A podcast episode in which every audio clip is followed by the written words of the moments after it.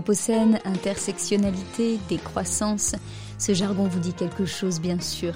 Mais parfois, nous utilisons ces mots sans bien savoir ce qu'ils veulent dire. Dans les mots de la science, on revient donc sur l'histoire et le sens de ces mots-clés, avec des chercheuses et chercheurs capables de nous éclairer. L'épisode du jour est dédié au mot transgenre, un terme de plus en plus présent dans l'espace public en raison à la fois de nombreuses mobilisations militantes pour les droits des personnes trans et aussi d'une évolution de la pop culture. Des films, des séries, des documentaires, des artistes ont rendu visible la vie des trans ces dernières années.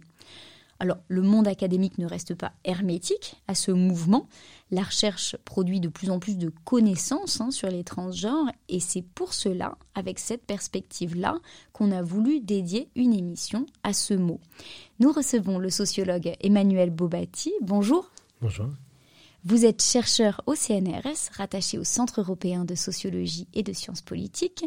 Vous enseignez à Sciences Po Paris et vous venez de publier un ouvrage, résultat de votre travail de terrain doctorat, qui s'intitule Transfuge de sexe, passer les frontières du genre.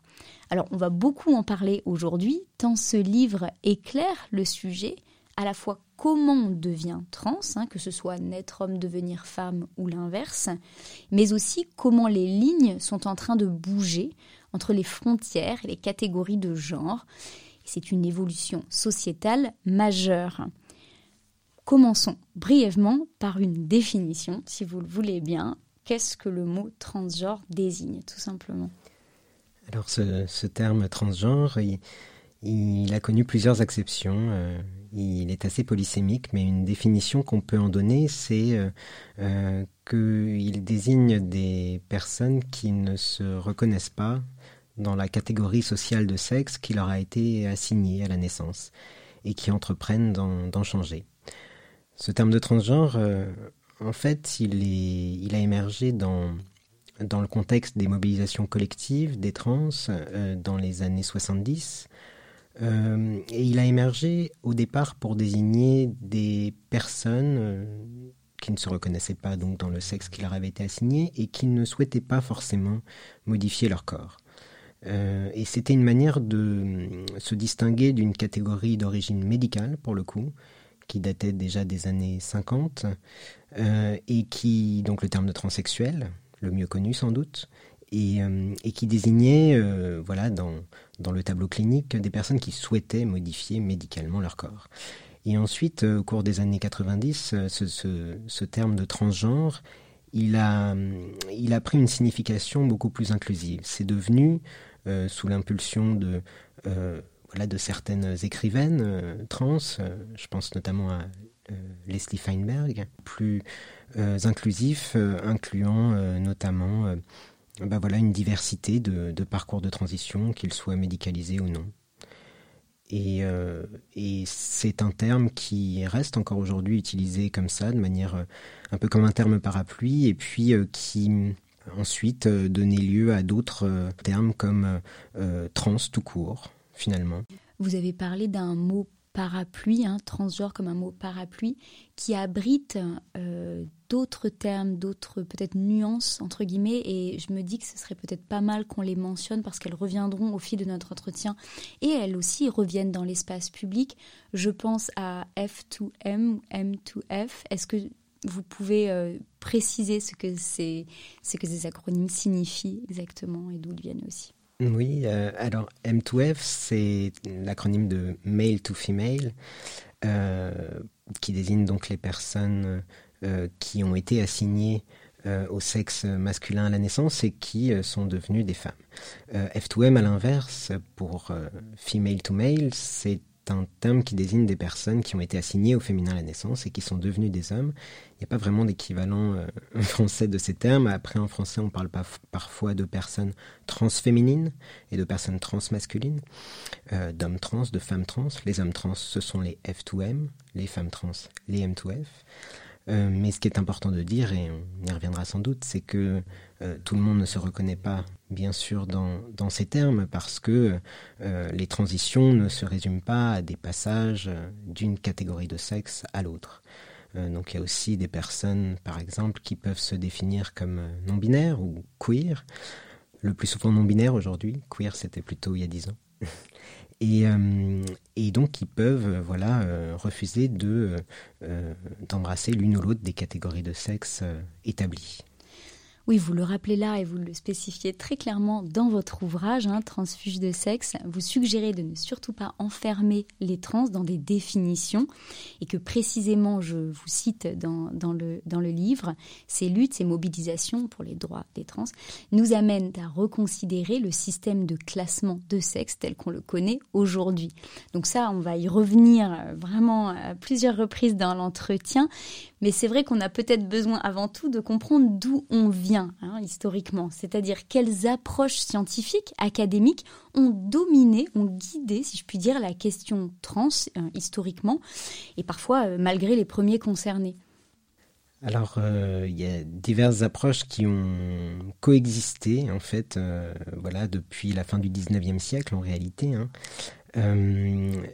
pour, pour euh, circonscrire, euh, disons, les parcours trans tels qu'on les connaît aujourd'hui. Hein, parce qu'il y a eu d'autres approches auparavant et dans d'autres contextes, mais en tout cas, les parcours trans tels qu'on les connaît aujourd'hui euh, en France, par exemple, c'est effectivement les approches plutôt médicales et sexologiques hein, qui les ont qui les ont conceptualisées. donc, d'abord, ce sont des endocrinologues et des sexologues qui sont intéressés à la question, puis au milieu du siècle dernier, les psychologues et psychiatres euh, sont entrés aussi dans ce champ d'études, ont très vite euh, pris une place euh, relativement hégémonique hein, dans ce champ. il y a eu beaucoup de, controverses au sein même du champ médical, hein, entre différentes approches. Certaines voulaient soigner l'âme, d'autres les corps. et finalement, certains compromis ont été trouvés qui ont défini le, protocole médical de changement de sexe tel qu'on le connaît aujourd'hui. Hein. Euh, les personnes trans peuvent avoir accès à des modifications corporelles à la condition d'en passer par une évaluation psychiatrique. Donc on voit les compromis qui ont été trouvés au sein même du champ euh, médical entre différentes approches concurrentes. Euh, et bien plus tard, à partir des années 90, les universitaires en, voilà, en sciences euh, humaines et sociales, et notamment dans le champ des études dites queer, euh, se sont emparés de ce, de ce sujet également, avec un autre prisme, hein, euh, bien sûr. Et c'est ce qui a permis aussi de donner, voilà, de poser un petit peu les bases des mobilisations collectives des trans, les études queer, euh, puisque ce sont euh, des études qui se sont attachées justement depuis les marges du genre et depuis les marges de la sexualité à, eh bien, à troubler justement euh, ce modèle binaire et hiérarchique de genre qu'on connaît. Et donc qui ont fourni aux personnes trans des nouvelles ressources. Il n'y avait plus que ce modèle médical qui vise finalement à, à rendre la transition invisible a passé euh, pour euh, des personnes qui auraient toujours appartenu à ce sexe-là, euh, des personnes cisgenres, qui est l'antonyme de transgenre. Et donc ces études queer ont permis de poser les bases des mobilisations collectives des trans qui se sont battues notamment pour le droit à disposer de leur propre corps, hein, dans la lignée d'un certain nombre de mobilisations féministes qui les ont aussi inspirées. On va écouter un petit extrait pour faire une, une pause musicale. To be able to blend. That's what realness is.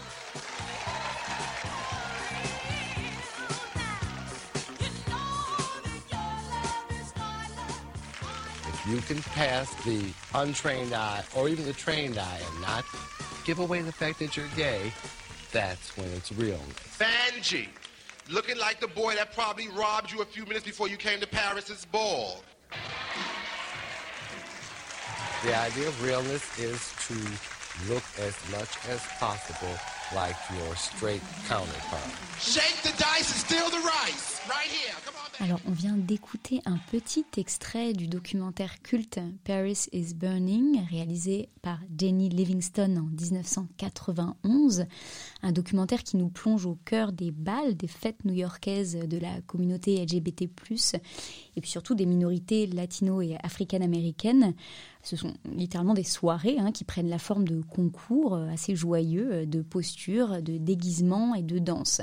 Et dans cet extrait précisément, il est question de realness hein, en anglais, hein, en gros de passer pour un ou une hétérosexuelle, de se déguiser assez bien pour ne pas être inquiété et comme il sera dit un petit peu plus tard dans le documentaire, pour pouvoir rentrer chez soi tranquillement, sans, comme l'a dit la personne, sans sang sur sa chemise. Alors bon, bah déjà c'est un documentaire qui est très puissant hein, et puis c'est un extrait qui est euh, important pour comprendre euh, le niveau d'agressivité, de violence euh, que subissent les trans historiquement. Et je voulais absolument qu'on rappelle ce contexte pour vous poser la question suivante, à savoir comment ces personnes, les premières concernées, reçoivent cette intrusion, cette expertise scientifique, cet intérêt académique. C'est une question intéressante qui fait bien le lien entre, euh, entre en fait, les, violences euh, qu'on peut appeler les violences épistémiques, les, violences qui peuvent être produites par les savoirs scientifiques et, euh, et les violences, voilà, qu'elles soient verbales, physiques, symboliques, etc. Puisque les violences, enfin les, les savoirs qu'on produit en tant que chercheuse ou chercheur, eh bien viennent légitimer ou pas justement ces violences que les personnes peuvent subir euh, dans leur vie au quotidien. Et euh, dans, dans, le cas d'une enquête donc sur les, sur les personnes trans, bon, euh, c'est sûr que, que ce n'est pas des enquêtes qui sont forcément systématiquement très bien reçues. Euh, c'est pas évident d'entrer en terrain trans et c'est quelque chose qui en soi peut et doit à mon avis être analysé. Euh, c'est un résultat à part entière qui veut dire quelque chose, et ce que ça veut dire, pourquoi on trouve une telle méfiance vis-à-vis de la chercheuse ou du chercheur, pourquoi on trouve une telle défiance, eh bien, euh, tout ça c'est lié à une histoire qui est celle de la population euh, trans, euh, une histoire, en l'occurrence dans notre contexte là, de, médicalisation et de psychiatrisation. De psychiatrisation obligatoire hein, pour pouvoir avoir recours à des modifications corporelles.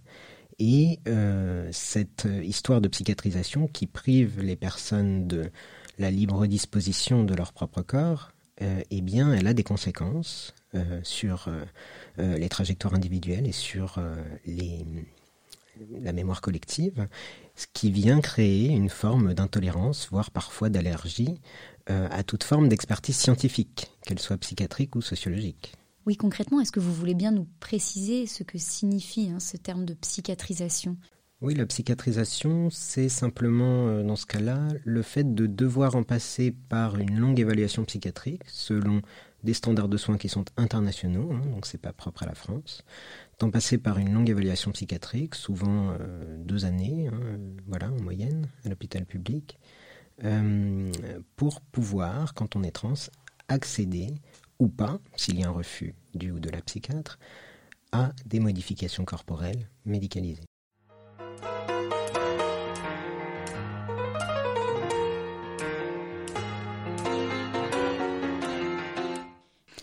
Vous, vous arrivez hein, dans, ce champ de recherche euh, assez compliqué, on, l'aura compris, en tant que sociologue. Vous n'êtes pas médecin, vous n'êtes pas psychiatre, vous arrivez avec les outils de la sociologie. Et ce qui vous intéresse, c'est pas tellement pourquoi les gens deviennent trans, hein, ça c'est une question plus euh, finalement de psychologue, mais comment ils et elles deviennent trans. Et pour aborder cette question, vous partez du principe qu'en devenant trans, on va naviguer, on va se déplacer, chacun à sa manière, dans un espace social du genre. Ainsi, on peut être un transfuge de sexe de la même manière qu'on peut être un transfuge de classe passant par exemple d'un milieu populaire à un milieu bourgeois. Alors là, je viens de donner beaucoup de jargon académique. Euh, pour autant, euh, cette posture de départ, elle est cruciale. Il hein. euh, faut qu'on la comprenne. Est-ce que vous pouvez nous l'expliquer avec vos mots? Qu'est-ce que ça signifie exactement? En fait, moi, je, partant du coup de la, de la sociologie, j'ai fait appel à des concepts qui étaient des concepts euh, qu'on trouvait dans le champ de la sociologie des classes sociales et des mobilités sociales de classe, euh, le concept de transfuge, le concept d'espace social. Alors qu'est-ce que ça veut dire? En fait, moi je les ai transposés euh, de la sociologie des classes sociales vers la sociologie du genre. J'ai considéré en fait que le changement de sexe était d'une certaine manière un passage de frontières sociales, un changement de classe sociale de sexe, de classe de sexe, comme disent certaines féministes. Et, et en fait, euh, c'est parti d'un constat qui est qu'on a une énorme littérature en sociologie euh, qui porte sur les mobilités sociales de classe, mais euh, que le changement de sexe, en revanche, quand il est étudié, c'est-à-dire assez rarement, n'est jamais analysé comme, comme un passage de frontières sociales. Or, moi j'ai pu observer que eh bien, les personnes trans connaissaient d'une certaine manière des mobilités sociales de sexe, des ascensions sociales dans le cas des hommes trans, des formes de déclassement dans le cas des femmes trans, même si en réalité c'est beaucoup plus complexe que ça, hein, c'est pas pas du tout linéaire comme parcours, mais c'était des concepts intéressants, heuristiques, qui permettaient de comprendre, voilà, ce qui se jouait pour les personnes, socialement et matériellement aussi, pendant un parcours de transition. J'ai fait donc appel à ce terme de transfuge de sexe, pour désigner ce phénomène de mobilité sociale de sexe, et j'ai aussi fait appel à un autre concept qui est celui d'espace social, espace social du genre en l'occurrence. Et espace social, c'est un terme euh, qu'on trouve dans le travail d'un sociologue très connu, Pierre Bourdieu, euh, qui parle d'un espace social de classe qu'il a cartographié. Et Pierre Bourdieu, il a d'une certaine manière débinarisé les classes sociales. Hein. Il est revenu sur le modèle qu'on connaît bien de la lutte des classes chez Karl Marx pour dire que euh, les classes sociales, ce n'est peut-être pas euh, quelque chose qui se résume à une opposition entre deux et seulement deux classes, hermétiques, unidimensionnelles, qui seraient définies uniquement par le facteur économique, comme chez Karl Marx. Euh, et du coup, moi j'ai essayé de concevoir le genre un peu de manière, de la même manière, c'est-à-dire de manière multidimensionnelle.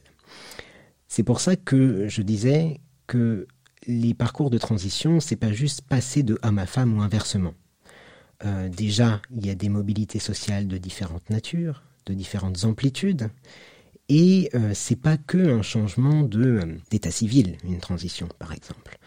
c'est pas juste ça, c'est un changement social majeur dans différentes dimensions de la vie. Le genre, ce n'est pas juste un état civil, ce n'est pas non plus juste une identité subjective, c'est plein d'autres choses et pour cette raison, j'ai parlé d'espace social du genre. J'ai essayé avec les mêmes méthodes de cartographier cet espace social à l'échelle des trans.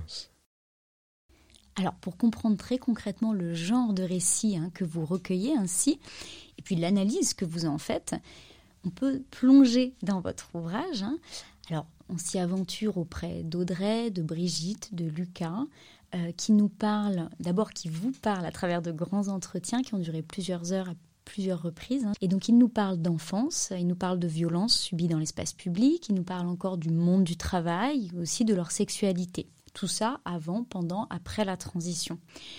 Ce qu'on comprend, c'est qu'en fonction du sexe de destination, c'est-à-dire une personne qui devient femme une personne qui devient homme, une personne qui se dit non-binaire, on y reviendra après, mais aussi en fonction du capital économique et social de chacun hein, au départ, eh ben, cette expérience n'est pas du tout la même. Alors je voudrais lire un extrait, ce sera forcément trop court, donc je vous encourage à lire l'ouvrage en entier. Vous allez découvrir Gabriel, hein, devenu homme, et qui, euh, en quelque sorte, hallucine sur son nouveau statut en entreprise.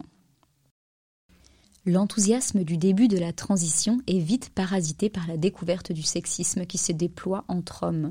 Gabriel, qui se décrit comme un espion du patriarcat, confesse Je n'imaginais même pas. Franchement, j'avais plus d'espoir dans les mecs que ça. Être assigné par ses pairs à une masculinité complice n'est jamais une expérience facile.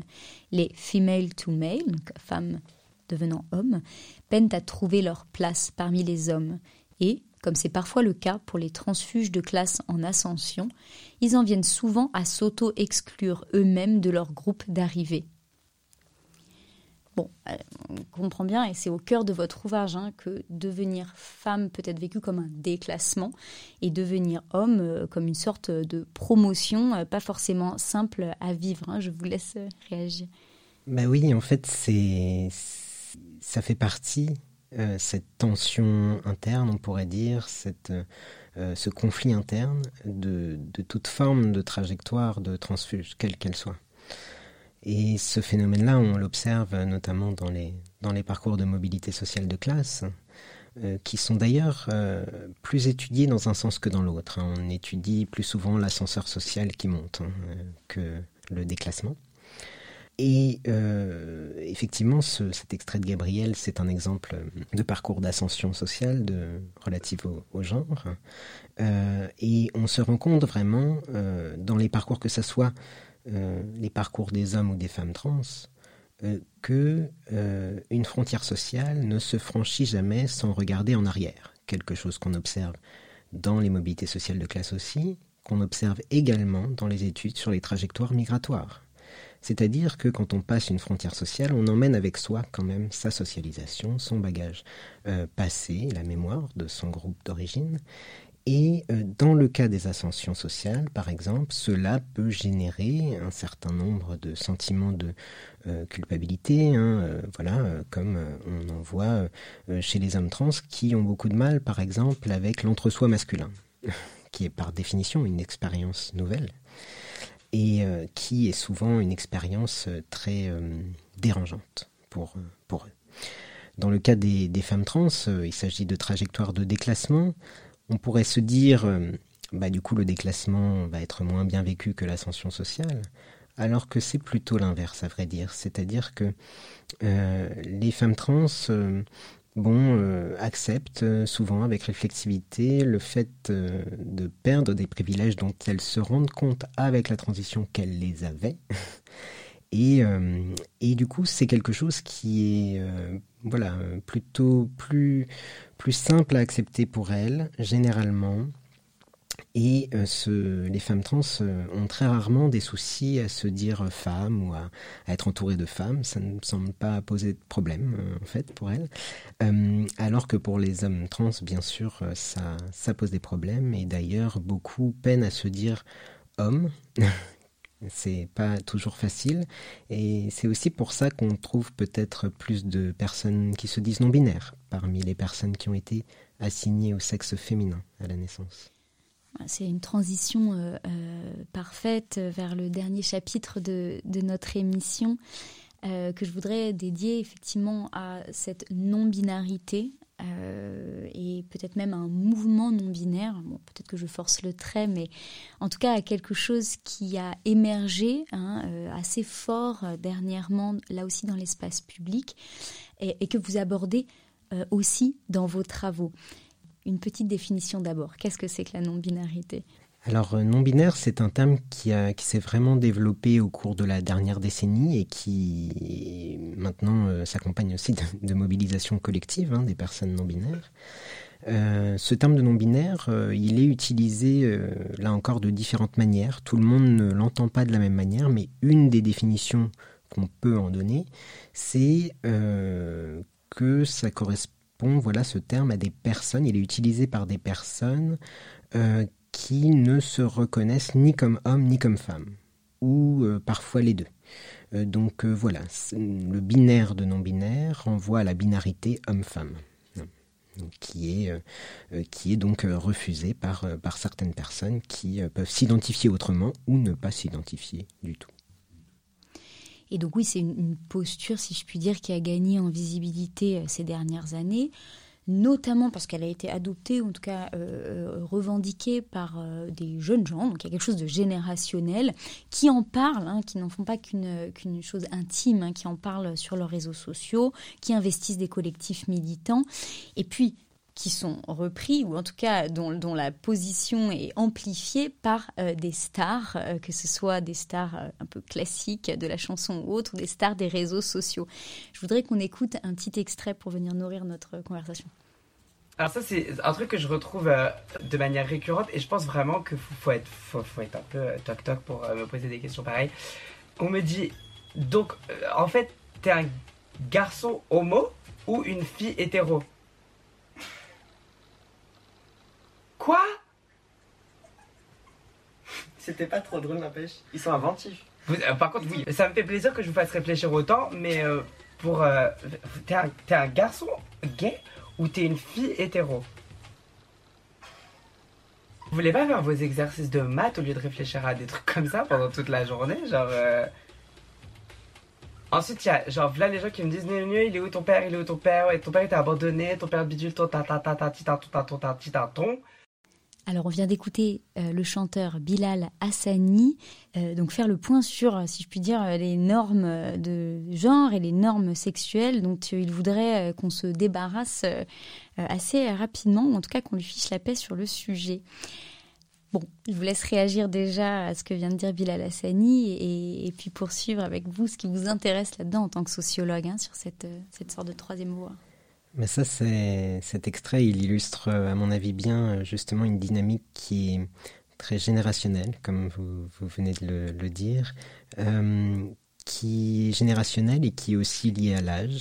J'ai pu l'observer, c'est-à-dire que euh, c'est certain, euh, les euh, personnes qui ont aujourd'hui 15 ans ont des discours et peut-être aussi des pratiques qui sont plus gender fluides que leurs parents. ça, c'est certain, et c'est lié à un effet de génération, mais c'est aussi lié à un effet d'âge aussi, parce que les personnes euh, jeunes ne sont pas encore confrontés à toutes les contraintes administratives, sociales, matérielles, professionnelles de la vie adulte qu'on connaît très bien. Euh, et euh, du coup, ces effets euh, vont euh, voilà, façonner aussi de nouvelles manières de penser, de se représenter le genre, de même que d'autres choses. Là, dans cet extrait, on voit qu'il fait référence à la famille. Il est évident pour les jeunes générations que des modèles de famille, il y en a une diversité, ce que ça n'était pas forcément pour la génération des parents et des grands-parents. Donc euh, on observe des effets d'âge et de génération euh, à ce niveau-là, euh, avec vraiment, et les personnes qui ont des enfants jeunes au collège ou au lycée souvent le, le disent. D'ailleurs que sont un petit peu scotchés de voir que pour leurs enfants c'est tout à fait normal, oui, les, trans, les personnes gender fluides, le fait que la sexualité ce soit aussi quelque chose de, de fluide et de multiple, apparaît beaucoup plus évident pour les jeunes. Euh, mais il n'y a pas que euh, des effets d'âge et de génération là-dedans, il y a aussi euh, d'autres facteurs que moi j'ai pu observer, hein, notamment quantitativement, c'est que on trouve effectivement peut-être davantage de personnes qui ont été assignées au sexe féminin à la naissance qui se revendiquent non binaires. Bon, peut-être aussi que c'est des personnes qui ont plus intérêt. Hein, Peut-être aussi que c'est des personnes pour qui la mobilité sociale ascendante est problématique. Euh, et on trouve aussi euh, des personnes euh, relativement diplômées. Hein, C'est-à-dire que le fait de se dire non-binaire ne se répartit pas euh, équitablement dans tout l'espace social de classe, cette fois-ci. Donc euh, c'est quelque chose qu'on observe aussi à propos de l'homosexualité. C'est-à-dire que les personnes les plus diplômées ont plus de propension à se déclarer homosexuels. Est-ce que ça veut dire qu'il y a plus d'homosexuels et de non-binaires dans les classes euh, supérieures? Non, à l'évidence. C'est simplement que euh, ces personnes-là vont davantage avoir les conditions matérielles qui leur assurées, disons, qui leur permettent de euh, exprimer cela, de euh, le dire explicitement. Oui, on sent bien qu'on est dans une période de redéfinition hein, des catégories et des normes, période qui n'est pas du goût de tout le monde, mais qui est là, il y a un vrai mouvement. Qu'est-ce que vous, en tant que sociologue, ça vous inspire? Alors moi, je, je, trouve ça euh, plutôt très enthousiasmant, hein, je dois dire. Euh, euh, le fait que euh, ce, ce, projet, justement, euh, se, se, concrétise, ce projet de, de, revisiter les classements sociaux relatifs au genre, de repenser peut-être le genre autrement que selon un modèle résolument binaire. bon, on voit, c'est vrai, de la littérature émerger, hein, que ce soit en France ou, à l'étranger, déjà depuis un, moment. On voit beaucoup d'étudiants et d'étudiantes s'intéresser à ces questions, faire des mémoires, entamer des thèses autour de ce sujet-là. Donc tout ça est vraiment enthousiasmant et moi de mon côté, voilà, j'essaye maintenant de poursuivre à plus grande échelle, à l'échelle de l'ensemble de la population, euh, cette exploration des petites mobilités de genre et de la diversité de genre, cette exploration de l'espace social du genre finalement. Et moi, ma, voilà, mon approche pour essayer de faire ça, euh, c'est euh, d'allier la sociologie des classes et des mobilités sociales avec la sociologie du genre. Merci infiniment Emmanuel Bobati, c'était les mots de la science.